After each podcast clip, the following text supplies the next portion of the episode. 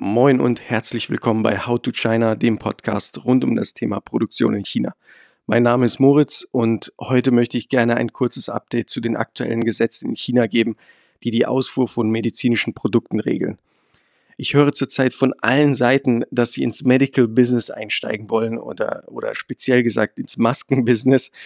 Und es herrscht eine echte Goldgräberstimmung. Atemschutzmasken werden mit Diamanten verglichen, weil man kaum an gute und zertifizierte rankommt.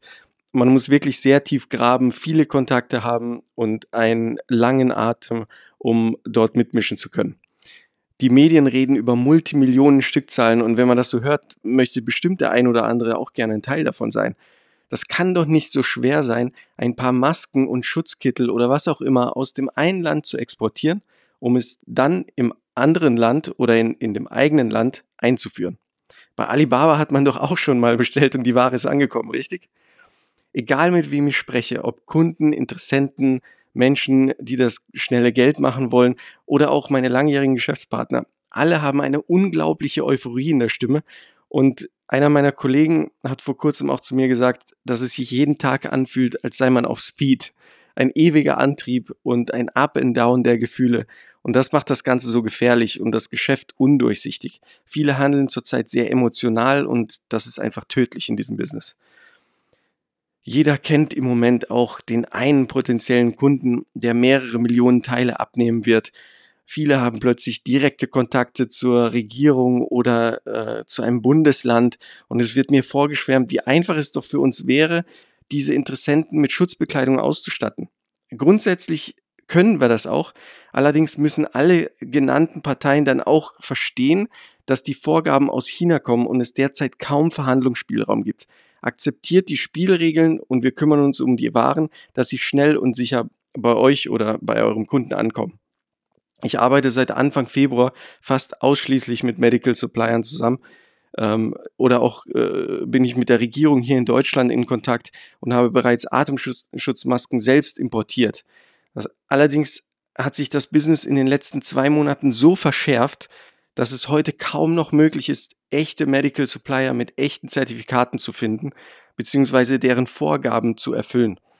Die, die Mindestabnahmemengen bei guten Lieferanten ist aktuell bei circa eine Million, wenn wir das Beispiel FFP2 Atemschutzmasken nehmen. Und dabei zählt noch 100% Vorkasse. Jetzt zu den wichtigen Neuigkeiten, die den, in, äh, die den Im- und Export betreffen und äh, was der chinesische Zoll heute, 13. April, auf deren Webseite ohne Vorankündigung und nur auf Chinesisch veröffentlicht hat.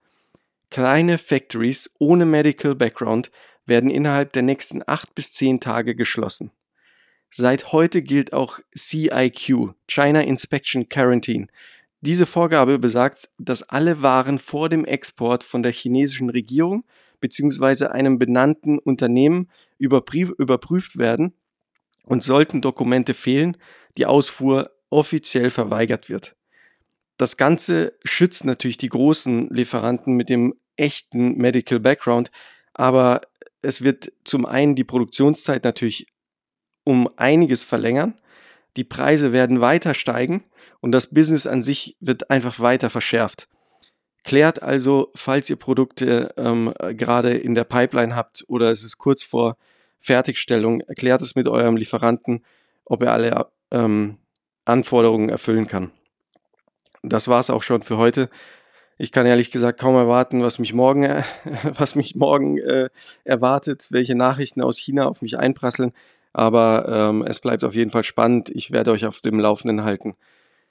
Danke fürs Zuhören.